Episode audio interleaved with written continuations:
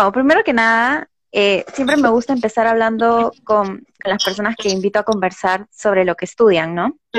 Y en tu caso, este, no sé si podrías contarnos más o menos qué hace alguien que estudia una carrera como tú y qué es lo que, aparte de lo que aprende, qué cosa es lo que llega a hacer después de graduarse o no sé, en general. Bueno, eh, evidentemente también eso va a depender de en qué universidad, pero si tuviera que hacer una generalización, por ejemplo, en mi universidad hay tres eh, divisiones, por así decirlo, que son la interpretación musical y la formación musical. Y bueno, en realidad son dos, pero en, la, primera, digamos, están todos los instrumentos de, la orquesta o los instrumentos también solistas. O sea, el instrumento solista me refiero a la guitarra, al piano, ¿no? Y con instrumentos de orquesta tipo la flauta traversa, el corno, etcétera, etcétera, el violín, la cello. digamos, este, rama que es la de formación musical general, que vendría a ser lo que sea en composición, dirección eh, de coro, dirección instrumental, eh, educación y, todo ello. Entonces, sí, ¿no? Este, y este entonces, dentro de, esas dos, digamos, corrientes de interpretación musical y de formación musical, yo estoy en la interpretación musical, que es guitarra, ¿no? Guitarra clásica. Clásica porque proviene justamente de esa época, el, modelo final, ¿no? Porque previo a la época clásica hubieron otros tipos de guitarra, ¿no? Guitarra barroca, eh, algunas guitarras de cinco cuerdas. De hecho, después, de, después de la época clásica también hubieron guitarras románticas, o sea, no es como... Mm, es como su origen, ¿no? Por así decirlo. de ahí viene. Sin embargo, también guitarra clásica puede hablar del término, de, la técnica que uno usa, o sea, tipo, en el caso de la guitarra clásica, por ejemplo, tocamos con los cuatro dedos de la mano derecha, ¿no? Algunos con los cinco incluso, y, usamos como que las uñas un poco largas, ¿no? O a veces unos más cortas. Para que, para que cada uña justamente representaría como una especie de plumilla y todo ello. Entonces, básicamente lo, que, lo que hacemos eh, en, el caso de interpretación musical es em, tenemos que interpretar la partitura que, son como sonidos escritos, ¿no? Es como hacer el camino del compositor a la inversa, básicamente. El compositor tiene una experiencia, una emoción, eh, una vivencia, y, de esa vivencia tiene que traducirla en sonidos, y luego de traducirla a sonidos tiene que escribirla. Bueno, no necesariamente ahora ya hay para grabar y no tienes que escribirlo. Eh, en cambio, el intérprete, ¿qué hace? El intérprete tiene la partitura eh, tiene las notas que, ha escrito el compositor y tiene que poco a poco, mientras va estudiando, eh, yendo más profundo, viendo los parámetros del fraseo, articulación, etcétera, otras cosas técnicas, lograr trascender eso y poder llegar a la experiencia del compositor, obviamente no a lo que el compositor tenía pensado, porque es un poco, digamos, subjetivo, ¿no? Llegar a qué estaba pensando exactamente y eso, ¿no? Sino más bien como que darle un valor propio, o sea, de, lo que uno vive, de lo que uno ha vivido, y que se refleje esa significación personal porque se tiene que poder lograr comunicar ¿no? al, oyente. Es una especie de comunicación. Bueno, es comunicación, solo que mediante sonidos, no mediante palabras. Justo ahora que hablas de esto de, de tipo las vivencias personales de, de, cada persona y que obviamente no puedes como decirlo o decir o expresar lo que la otra persona sentía en tu caso, ¿qué experiencia o qué cosa crees que te ayudó a decidir que querías dedicarte a esto y que ibas a apostar a, hacer esto, no? Sí, bueno, es una muy, muy buena pregunta. Eh, creo que es una, son varios factores, pero si tuviera que decir un momento específico, eh, en un momento específico me vi como que entre las opciones de filosofía, psicología, literatura, historia, diferentes cosas de humanidades que me encantaban y obviamente, sumado a esas humanidades, también estaba música, porque me, me, gustaba desde segundo. O sea, tocarla, me refiero, ¿no? Porque igual siempre me ha gustado. Y entonces, dentro de, de, de, todas las opciones que tenía, me, me, puse a analizar, ¿no? ¿Cuál, ¿Cuál es la que verdaderamente me gustaba o la que verdaderamente podría ser toda la vida, ¿no? Y, cuál podría abarcar también un poco de la otra y todo ello.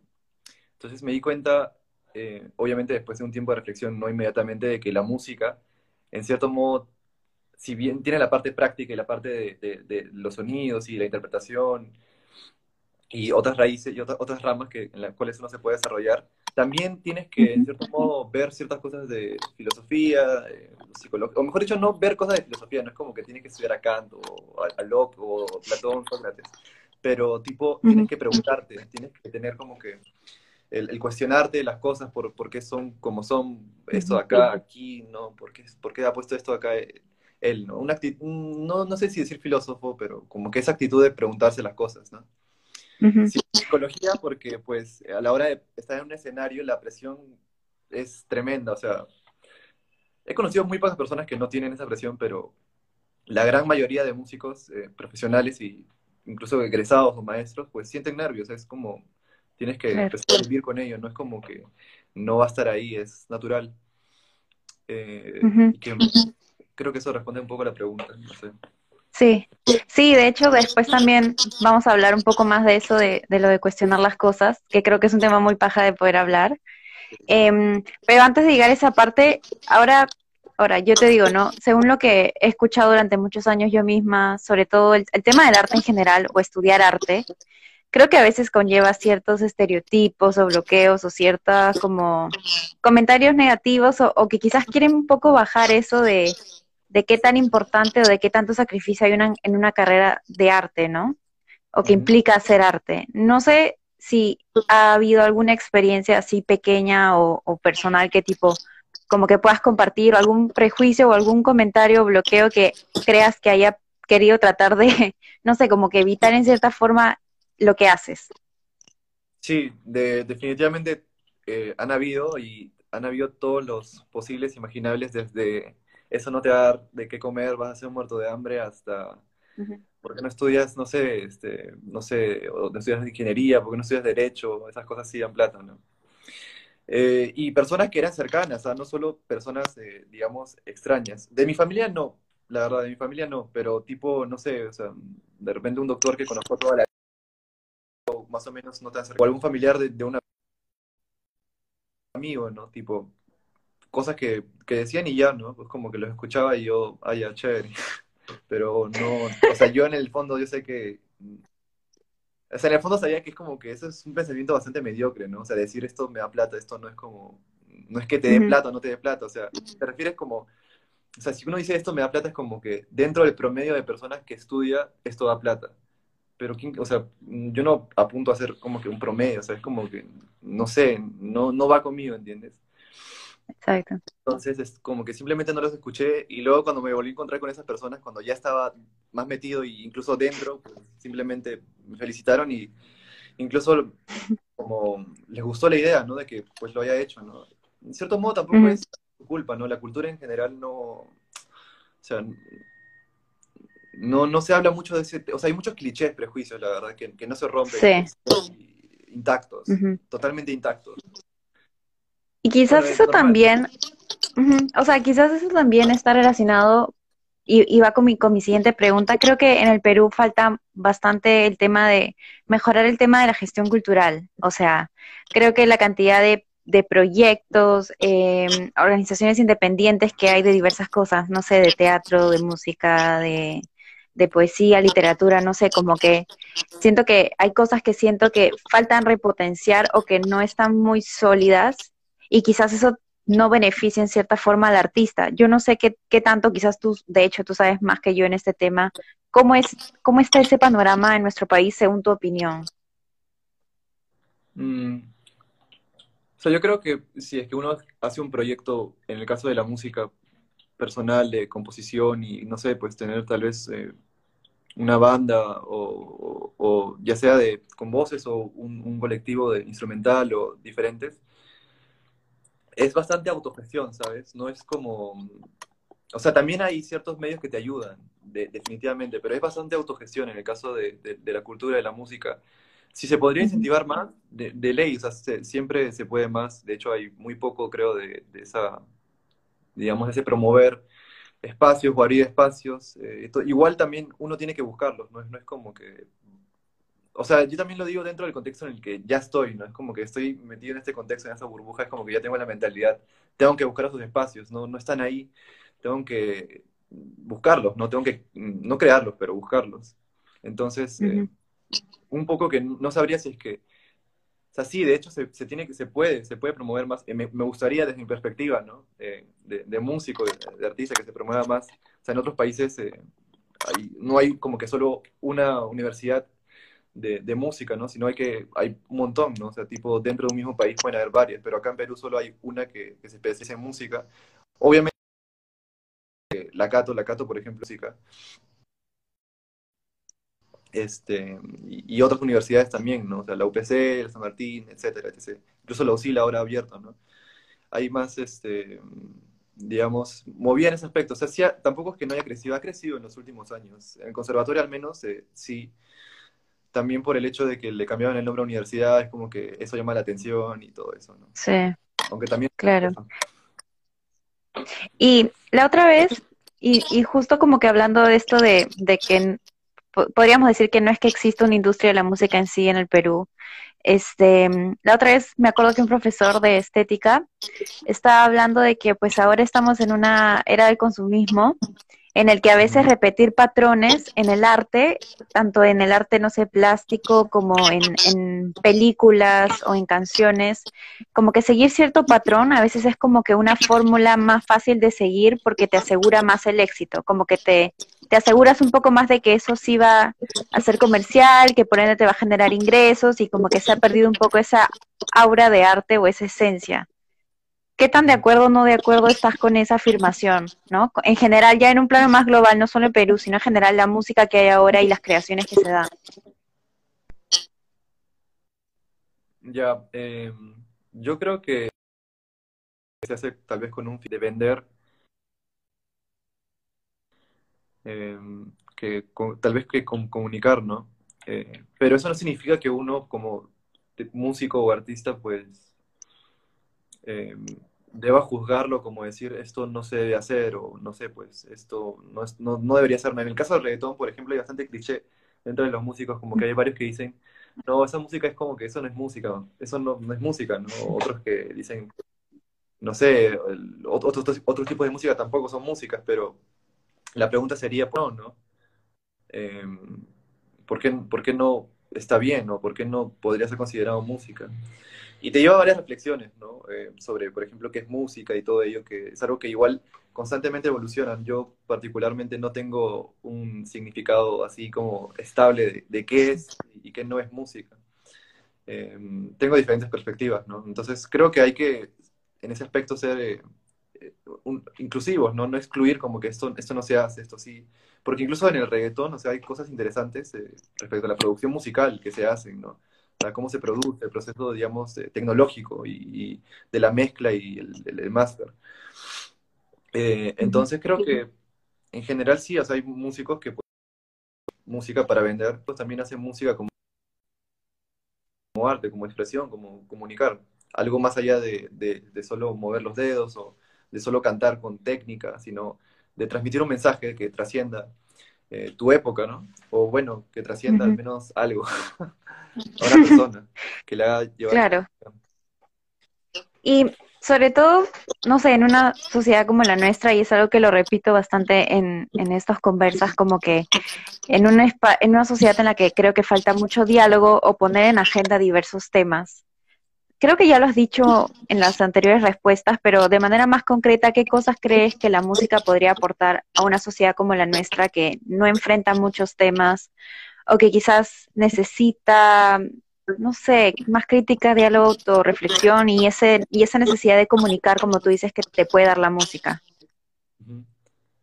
Eh, definitivamente, una, o sea, yo creo que me brinda, al menos a mí, introspección o bastante observación propia o mejora continua de, de, de, de, mí como ser humano, ¿no? O sea, me hace reflexionar sobre, no sé, sobre mi paciencia, por ejemplo, al estudiar, o sobre eh, qué emociones quiero transmitir al tocar tal sonido. Eh, también puedo ver mis estados, ¿no? De, tristeza y de felicidad, porque al, estudiar un nuevo instrumento no, se, no puedes mentir. O sea, tú, tú practicas y tú no puedes mentir. O sea, por más que quieras mentir, por más que quieras actuar, fingir, se ve reflejado que está fingiendo. O sea, he visto músicos eh, que, que, están, en, no sé, a punto de tocar y pues están pensando en tal cosa o en tal otra y por más de que actúen muy bien o toquen muy bien, se siente a veces que están actuando. O sea, también es algo subjetivo, pero te digo cómo yo lo percibo al menos. Y hay otros que pueden estar molestos, tristes, felices, independientemente de eso, y se conectan. Se olvidan de todo, se conectan con la música y se siente su, honestidad al, tocar, ¿no? Eh, he conocido pocas personas así, pero que de verdad son, o sea, son increíbles escucharlos en vivo, de verdad. O sea, amigos cercanos que he conocido en el conservatorio, ¿no? Eh, bueno, que conozco. Este, y, y, nada, o sea, creo que creo que esa comunicación, esa reflexión constante sobre cómo dices las cosas, sobre qué estás diciendo, es algo que te puede brindar la música, sobre todo la práctica musical. Y además, este, como es individual, o sea, el curso de especialidad de, tu instrumento es individual, eh, es algo que se crea una relación con, tu maestro, ¿no? Y tu maestro es el que, digamos, te ayuda también a darte cuenta de, esos, eh, de esas cosas, ¿no?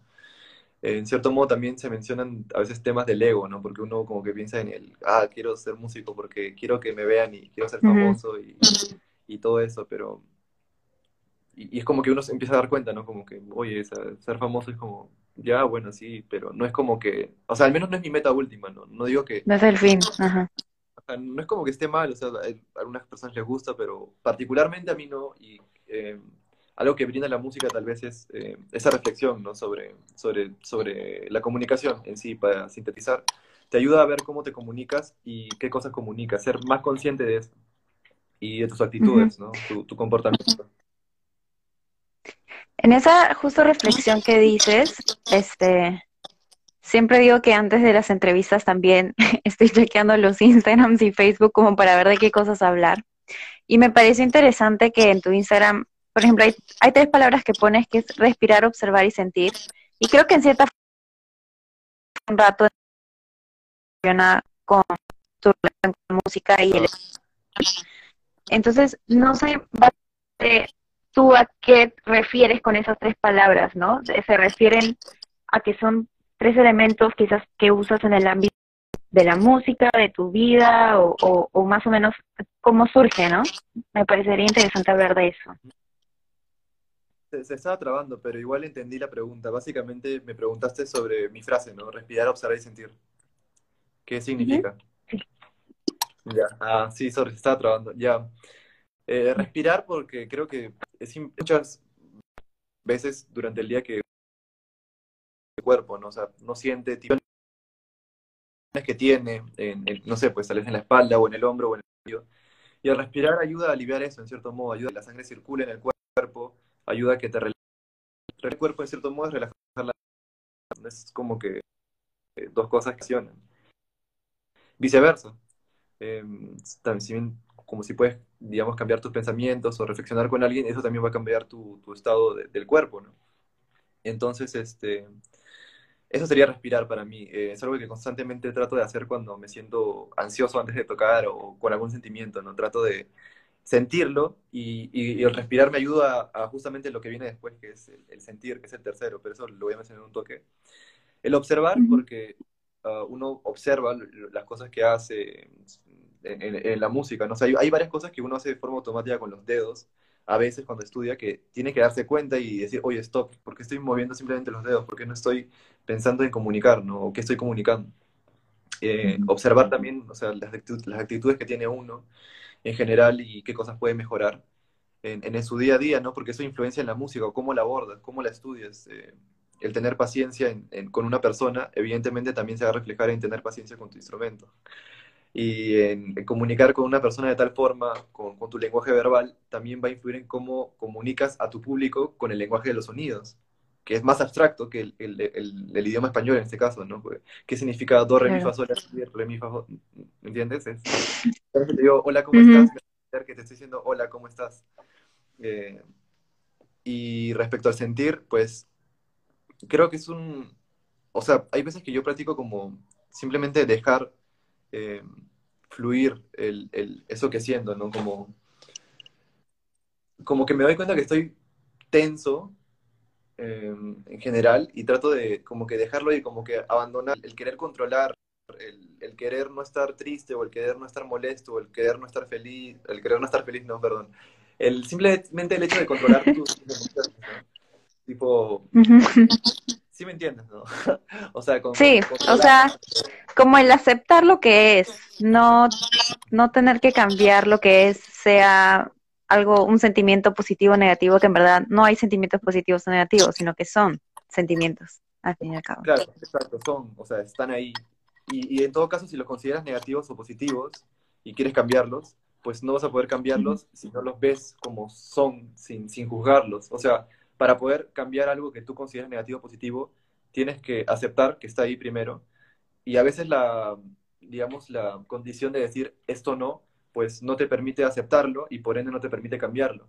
O sea, está bien tener un juicio, una moral, o sea, de hecho no podemos no tenerla, este, sobre qué es bueno y qué es malo, pero hay veces que eso no, no nos deja ver cuál es, sorry, este, salía 20%, ya, este, no nos deja ver el camino a, eliminar ese mal hábito o esa actitud que tenemos que no nos gusta.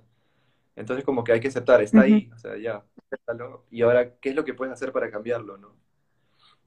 Desde la aceptación, desde el sentir, el, dejar serlo, dejar ser lo, que es, ¿no? Lo que está ahí sin, sin, juzgarlo, que es difícil en realidad no juzgar algo. De hecho, creo que es un trabajo que muy, muy difícil no juzgar las cosas. Es casi que juzgamos todo el tiempo todo lo que vemos. Sí. O sea, eh, juzgar Sí, y, creo que... Eh, sí, ¿qué estabas diciendo? Perdón. Ah, ya decía que básicamente para mí juzgar es como decir esto me gusta ¿no? y esto no me gusta, ¿no? Y eso es algo que hacemos continuamente. O sea, juzgar, ¿no? Sí. Y creo que eso del juzgar también, o sea, no solamente a, tipo lo exterior, sino que también creo que a veces podemos juzgar mucho a nosotros mismos, ¿no? Porque a veces cuando lo que tú juzgas afuera es también un reflejo como un espejo de lo que juzgas de ti mismo, pero lo ves afuera. Ajá. Sí. Entonces yo creo que... Ah, sorry. Sí, sigue hablando. No, dime. decía que esa idea de los espejos es interesante. Eh, me gusta. O sea, es algo que también he pensado.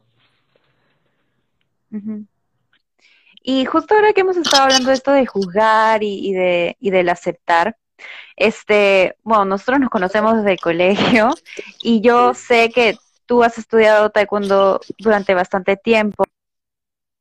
Y, yo recuerdo que tú siempre comentas has aprendido cosas importantes para ti en esa disciplina. Entonces, no sé si podrías como que tener que seleccionar tres cosas, no sé, valores, principios, frases, lo que sea, que hayas aprendido del taekwondo y que sientas que, son parte de tu vida o que, o que le dan cierto sentido a las cosas que haces, ¿no? Quizás hasta se relaciona con la música, no lo sé. Bueno, hay cinco principios en el taekwondo que no me tantos años de estudiar como que se han quedado ya grabados en mi cabeza totalmente. Que son el de la cortesía, que es básicamente ser cortés, decir buenos días, adiós, por favor, gracias, eh, la integridad que vendría a ser tratar bien al otro, eh, eso va a depender obviamente de qué es para ti tratar bien, pero básicamente se entiende la idea general, ¿no? Lo que es para uno tratar bien al otro, integridad. Eh, el tercero que es perseverancia, que es mi favorito, definitivamente. Perseverancia es como, si tuviera que elegir uno de los cinco, este es, o sea, perseverancia.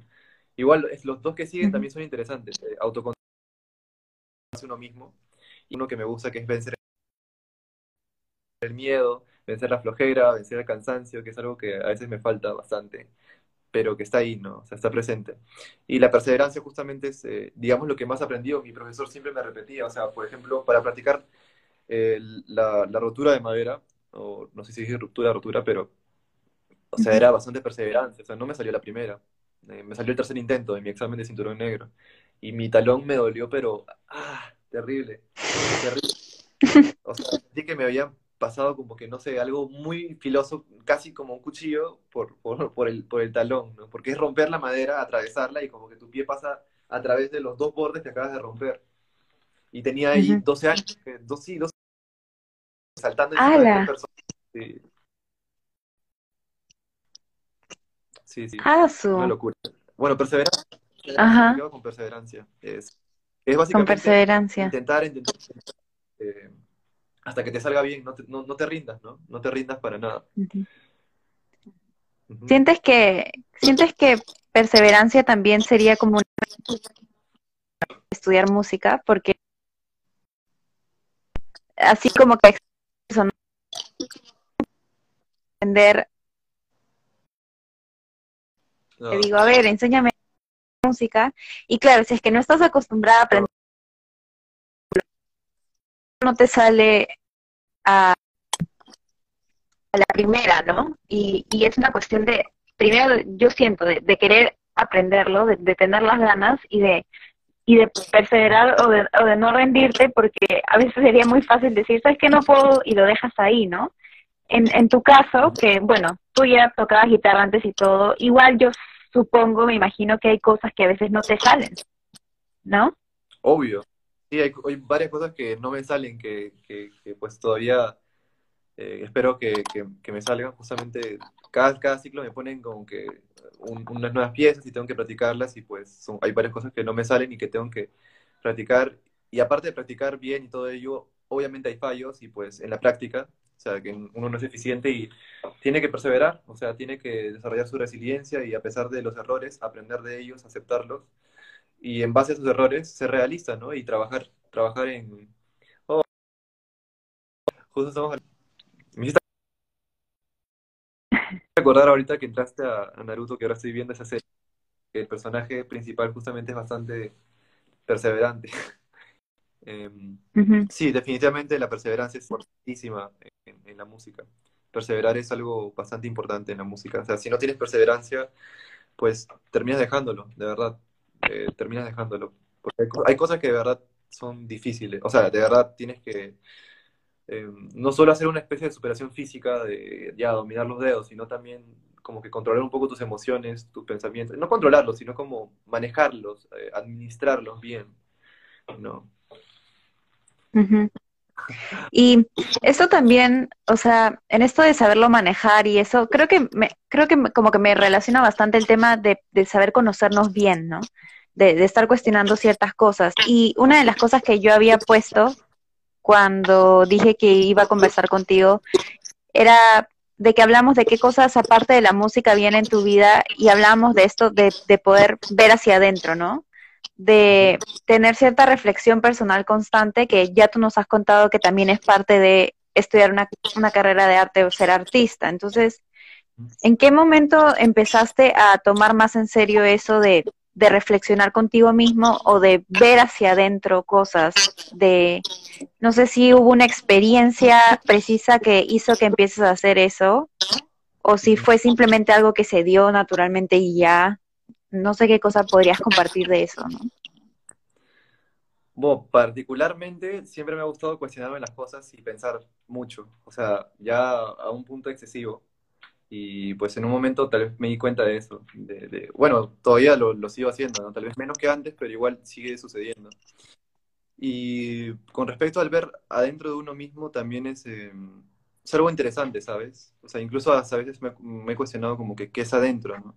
Porque, o sea, claro, uno literalmente a, los pensamientos, ¿no? Pero, pero también, en cierto modo, lo que es adentro también se ve reflejado afuera, ¿no? Mm, claro, pero sí se entiende la idea, o sea, sí entiendo tu idea, no es que no, solo es una reflexión curiosa que hice en algún momento. Y hablando de desde cuándo, pues yo creo que, no sé, desde, o sea, antes de salir del colegio me preguntaba cosas y pues siempre he tratado de mejorar, y incluso en el taekwondo me, ha, influenciado bastante en, siempre ser, tratar de ser lo más disciplinado posible, ordenado, mejorar, ver qué hay, eh, los errores, aceptarlos, mejorar ver de nuevo los mismos errores, recordar, mejorar, los mismos errores de nuevo, recordar. Y es un ciclo, o sea, no es como yo ya sé cómo, no sé, pues, o yo ya sé tocar esta pieza, o yo ya sé hacer ligados en la guitarra, yo ya sé, no sé, etcétera, ¿no? No, o sea, es como que tienes que practicar constantemente el recordar eh, esas lecciones que has ido aprendiendo durante la vida y, constantemente aplicarlas, porque también si es que tú solo piensas en ello y no lo aplicas, pues mm, no, no, te, no, te aporta nada. O sea, hay un punto en el cual tienes que hacer las cosas simplemente, o sea, tienes que hacerlas. Eh, tienes que hacer ese esfuerzo de, de, hacerlas. Es como, ya sabes qué hay que hacer, entonces es un paso un poco difícil a veces, ¿no? Para las personas, por, por la flojera, por el miedo, eh, por el qué pensarán los demás, por, la aceptación, la búsqueda de aceptación constante de las personas a, tu alrededor, que, bueno, a veces es natural, a veces es insano, cuando es muy obsesivo. Em, y entonces es, es, parte del proceso de vida, a fin de cuentas. Em, claro que saliendo del cole, pues me interesaron muchas cosas. O sea, primero que de salir del cole me, me, me eh, o sea, entré a un tipo, un, movimiento católico, que, que, es comunio, y estuve ahí, digamos, tres años. Eh, aprendí un montón de cosas y, y, un montón de experiencias y, digamos, búsqueda de, de, respuestas y una búsqueda de la verdad, por así decirlo. Y pues luego, eh, luego me salí en el 2019, o sea, el año pasado, y empecé a por otros medios, ¿no? O sea, no, otros, no sé, caminos. Eh, y particularmente ahora, por ejemplo, lo que me interesa bastante, o sea, en la actualidad, el yoga, o su, su digamos, en, en, en CIS empezó saliendo del cole, tal vez saliendo del cole fue como, me puse a reflexionar sobre la vida también porque, pues, me, preparé dos años, ¿no? Para ingresar al conservatorio y eran, es bastante tiempo, ¿no? O sea, estás en curso de extensión, llevas tu curso de guitarra, tu curso de lenguaje que te ocupa que dos horas a la semana, tres horas, y aparte, claro, practicas diario, pero hay un montón de tiempo libre que igual queda disponible. Y en ese tiempo disponible, pues uno se empieza a reflexionar sobre la vida, ¿no? Al menos yo eh, empezaba a reflexionar y, y ya y encontré respuestas interesantes, otras que todavía siguen pendientes y, que, y también respuestas sobre cosas a ver simplemente, ¿no? Que, que son al menos no conocibles para el ser humano.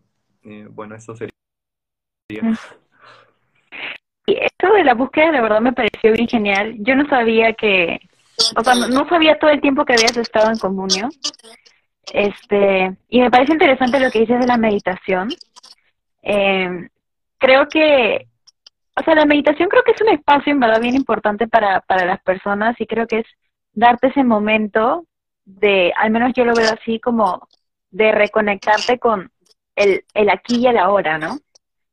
Porque creo que a veces, por lo mismo que tenemos una vida que a veces, no sé, antes de la pandemia todos hemos andado en rutina, en vivir en automático, en simplemente hacer las cosas quizás, o, o, ir a hacer, no sé, tal cosa, practicar y luego dormir y luego seguir y trabajar, no sé. Y siento que a veces no somos tan conscientes de que estamos realmente en este momento y, es literal ¿no? y yo y,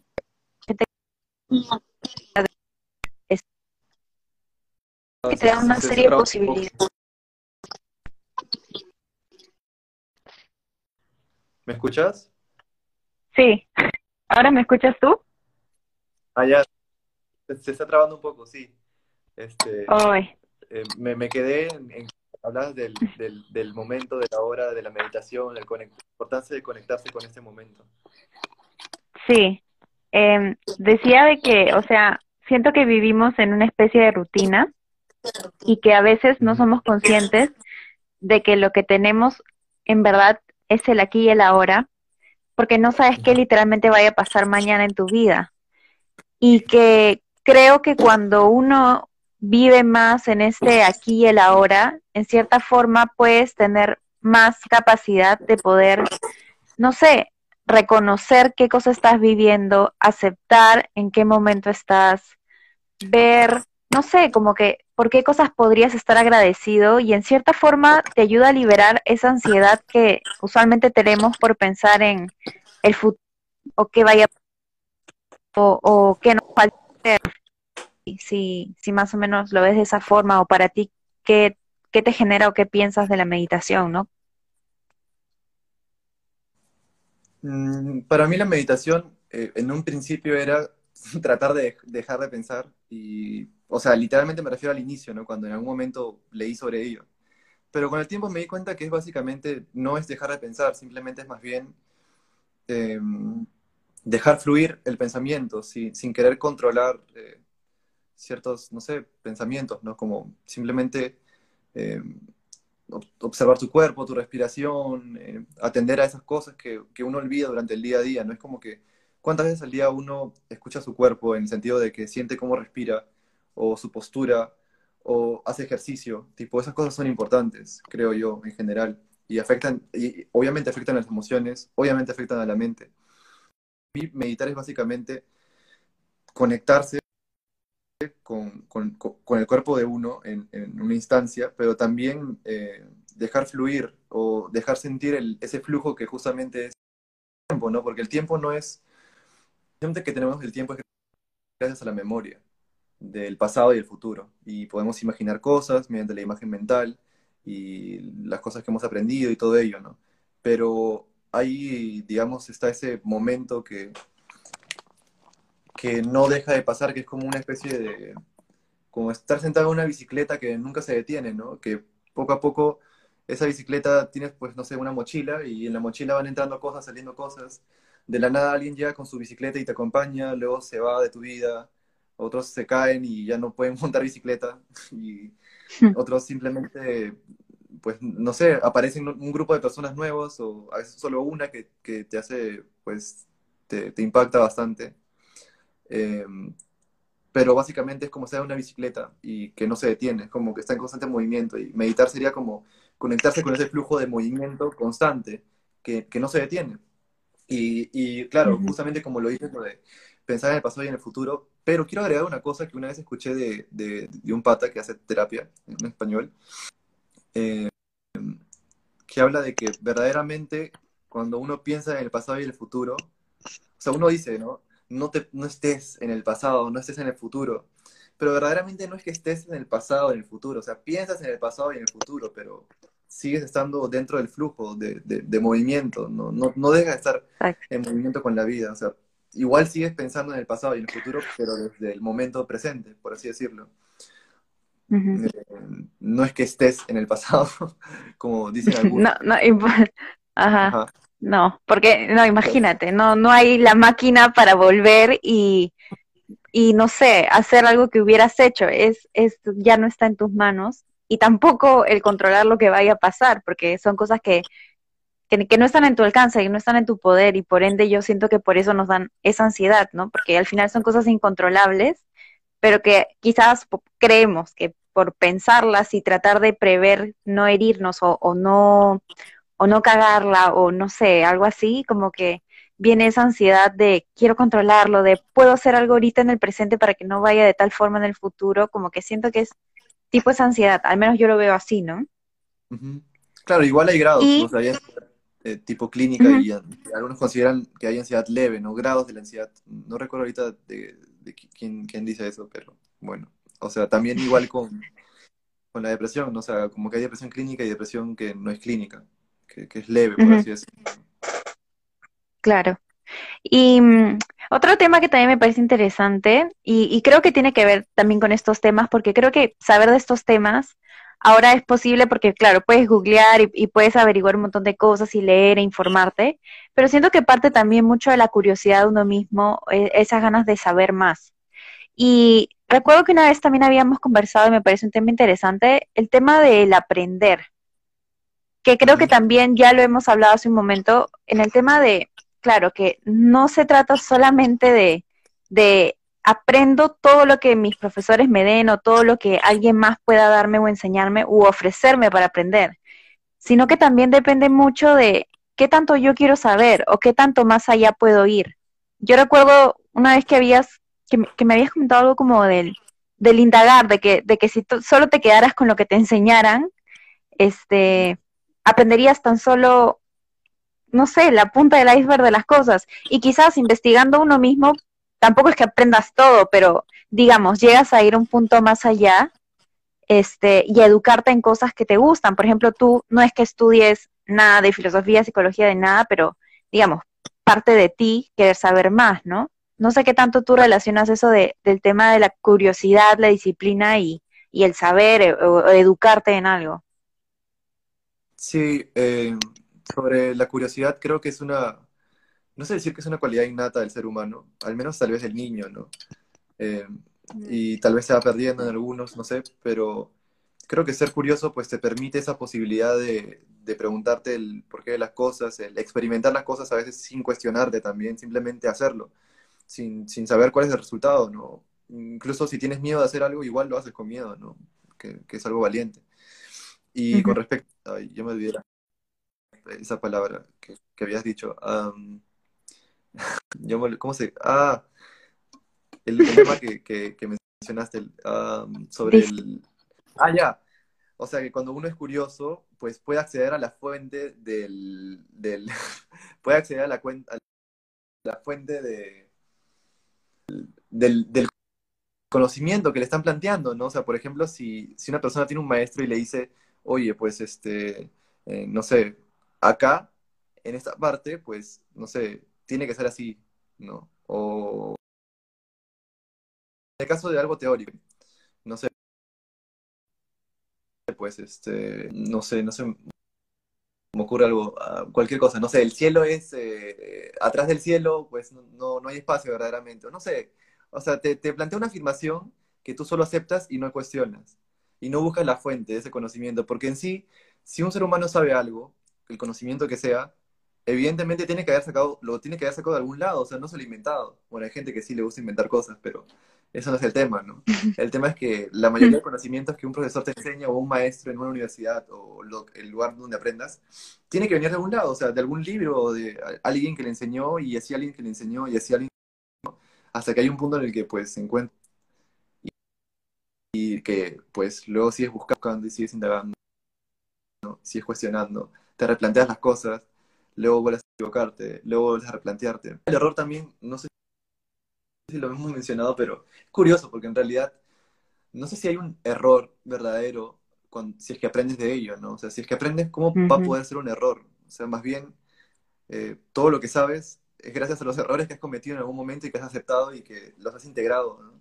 Entonces, error, pues, mm, un error sea eh, verdaderamente, porque eh, igual erras y no te das cuenta erras o no lo consideras error y simplemente vuelves a cometer eso que consideras malo y todo ello, eh, llega un punto en el cual va a haber una resultante o, un desenlace de, ese error que sigues cometiendo y que sigues cometiendo. En algún momento va a haber un desenlace que haber una consecuencia, no Entonces, creo que es importante ser curioso, creo que es importante cuestionarse las cosas y no, no darlas por sentado, pero también es importante saber qué cosas no puedes saber, porque si no, pues te vas a poner, digamos, bastante existencialista como yo en algún momento. y, obvio, ¿no? O sea, tipo, me ha pasado y, a veces igual me sigue pasando, no es que estoy como que, no es como que, ah, ya, ya no soy existencialista, ya no me pregunto cosas que, que no, o sea, igual me sigo preguntando a veces, ¿no? Como que cosas que, como por diversión, ¿no? Es, divertido, es como, es un juego, ¿no? Como pensar qué es el tiempo que verdaderamente, ¿no? O qué es, qué es el movimiento, que ya oye, ¿cómo te vas a preguntar qué es el obvias, ¿no? El tiempo es esto, el movimiento es esto, pero, pero no sé, es divertido igual preguntarse, ¿no? O sea, ¿qué es eso? ¿Cómo lo podrías definir, ¿no? Eh,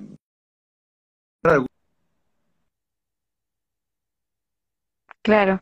Eso del error me parece bien, bien paja porque, tú sabes, me has hecho acordar en la, en la improvisación se dice bastante de que, por ejemplo, un error es una oportunidad, ¿no?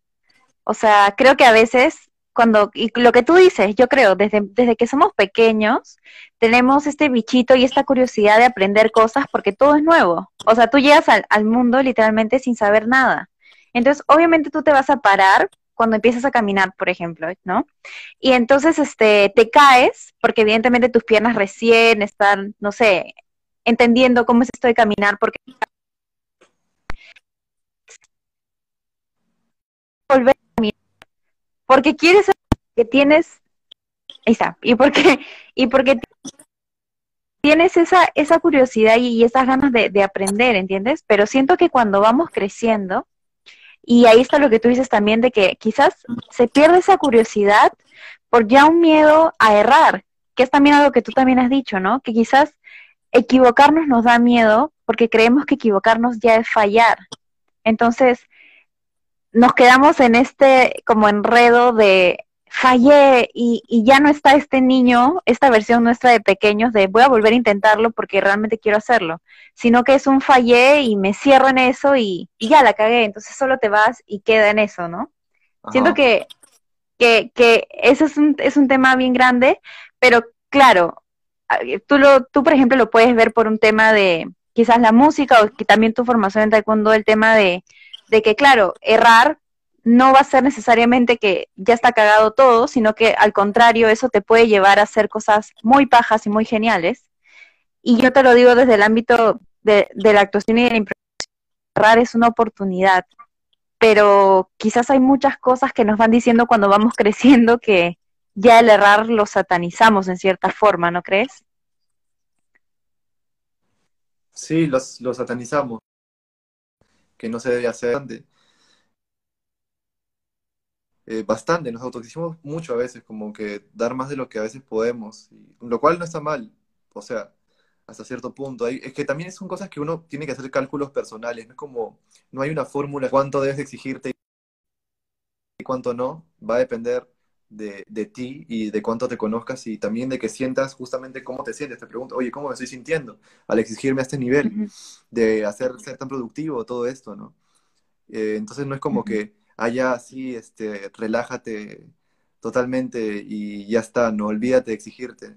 O tampoco es autoexígete al 100% y olvídate de tus emociones, tú tienes que ser productivo. No, es como, tienes que tantear. Y no sé si hay un equilibrio, como que en algún punto alguien puede encontrar el punto medio, pero al menos la búsqueda de, no estar en los extremos te puede ayudar a llevar una vida relativamente, relativamente equilibrada, relativamente, y, y, la pandemia, en cierto modo, al menos a mí me ha ayudado a eso. O sea, para mí, más que una pandemia, bueno, sí es una pandemia, una cuarentena obligatoria, pero hacia así una búsqueda eh, más intensa o una observación más intensa de, de, mí mismo, ¿no? De conocerme a mí porque se ven, hay un punto en el cual ya pues eh, la distractibilidad que tú, que tú a veces usas para no hacer las cosas y procrastinar, se ve muy en evidencia, ya te aburre jugar play, ya te aburre ver series, ya te aburre leer libros, incluso a veces te aburre hasta escuchar música, o sea, a veces te aburre ya todo, ya no sabes qué hacer, es como, o sea, me ha pasado, ¿entiendes? Esta pandemia me ha pasado, es como que ya, stop, entonces, ¿qué, ¿qué hago? Ya simplemente digo, pucha, ya, voy a hacer nada, nada, o sea, no voy a dormir, no voy a jugar, no voy a estudiar, simplemente voy a estar ahí, despierto, pero tranqui, ¿no? O sea, tipo, se le puede llamar un tipo de meditación tal vez, no sé, pero creo, que es bastante difícil hacer nada, o sea, hoy en día, tipo, usualmente hacemos cosas todo el tiempo, es como, si no estamos en el celular, estamos haciendo algo de, de, la universidad, si no estamos haciendo algo en la universidad, estamos haciendo algo del trabajo, si no estamos haciendo algo del trabajo, volvemos al celular, y así es un ciclo, es como que del celular al trabajo, a la universidad, de la universidad al celular, del celular a comer, luego de comer, a dormir, luego bañarse, luego, etcétera, etcétera, etcétera. Entonces es como, es un ciclo y romperlo a veces es pues obviamente difícil, pero igual es, parte es parte de, es parte de ser un ser humano, ¿no? No puedes como que ser perfecto. Y también quizás, o sea, no sé, yo, yo lo veo como que la pandemia y sobre todo la cuarentena, este, creo que ha hecho que las personas nos pongamos ya cara a cara con quizás cosas que no queríamos afrontar, ¿no? Porque quizás a veces estar en esta rutina de hacer cosas, entonces, si tienes algún pensamiento o algo que tú hace tiempo quieres resolver contigo mismo o con alguien más, este, estás tan enganchado en esta rutina que tú dices de hacer, de ir para un lado para el otro, que quizás es mucho más fácil como que la vuelta o dejarlo a un lado. Pero teniendo tanto tiempo al principio sin tener nada de la universidad, sino estando en tu casa y yo qué sé, solo tener que estar ahí, quizás en cierta forma te ponen esta como contra la pared de afrontar cosas que no querías ver. ¿Sientes que ha pasado algo así contigo también? Sí, hay cierta oposición, resistencia al, cambio, definitivamente. O sea, hay cosas que creo que, o sea, si bien uno tiene voluntad, es algo que se desarrolla con el tiempo. No es que no es que tú puedas hacer exactamente lo que quieras contigo mismo, no, es, no eres como que un robot que decide, pues, voy a hacer esto exactamente y lo hago y no tener una consecuencia, ¿no? O no puedes decir, o sea, por ejemplo, otro ejemplo, uno no puede decidir exactamente qué pensar en todo el día, o sea, es como, hay varios pensamientos que son involuntarios, otros que sí son voluntarios, totalmente, ¿no? Eh, con movimientos igual también se puede aplicar, hay movimientos que son involuntarios y otros movimientos voluntarios. O sea, son básicamente hábitos, cosas que están ahí inconscientemente y uno las deja pasar, ¿no? Em, usualmente porque hay cierta tensión, hay cierto miedo. Al menos yo percibo eso desde, desde mí, como que miedo a, al cambio tal vez, ¿no? A afrontarlo. Y hay cierta resistencia, pero sin embargo sí se logra. O sea, sí se puede lograr eh, ese cambio, creo yo. Al menos el, apuntar a que se puede lograr un cambio te ayuda a estar en una constante evolución, ¿no? Que tal vez si es que no, no apuntaras a nada, ¿no? Como que dices, ya, pues, simplemente no me cuestiono las cosas y sigo con el flujo de celular y play o televisión y, tal, ¿no? Que no está mal tampoco, no es que sea malo, simplemente que, pues, es un poco, eso es un poco automático, como no te preguntas las cosas, ¿no? Solo estás siguiendo el ciclo. Eh, no te preguntas por qué estás haciendo lo que haces. Y hay, hay veces que uno no tiene claro por, qué hace lo que hace, ¿no? Es como... Eh, un ejemplo, ¿no? O sea, a mí me encanta la música, pero hay veces que los cursos me saturan. Y es como que yo podría haber dicho como que ya, entonces como no me gustan esos cursos, me retiro del conservatorio, chao, me voy de la música no, o sea, no, porque hay un montón de otros cursos que sí son interesantes. O sea, por estos cursos que no me gustan, voy a abandonar mi sueño. O sea, no, no tiene sentido. No tiene sentido eh, abandonarlo todo solo porque hay unas cositas que son como baches, ¿no? Tienes que más bien pasar encima nomás con tu skate y ya está. Eso, eso me, me trae a la mente también el tema de la perfección, porque creo que, no sé, por ejemplo, ponte en una carrera, este, a veces creo que, no sé, cuando uno sale del colegio es muy ingenuo y cree que porque va a estudiar algo que le gusta, este, bueno, sí, todo va a ir bien, yo voy a estudiar lo que me gusta y eso, pero la verdad es que no hay cosas perfectas, ni, ni tu carrera, ni lo que decides estudiar, ni en la vida en general, que a veces creo que tenemos como que ciertas expectativas y cuando vemos que algo quizás no es como esperamos, están estas ganas de desistir que tú dices, ¿no? De, mm, no sé si en verdad esto sea para mí o, o esperaba otra cosa. Sí, y creo que también va de la mano con otro tema interesante que sería trascender el trascender lo que te gusta y lo que no, por lo que verdaderamente en el fondo puedes discernir que quieres.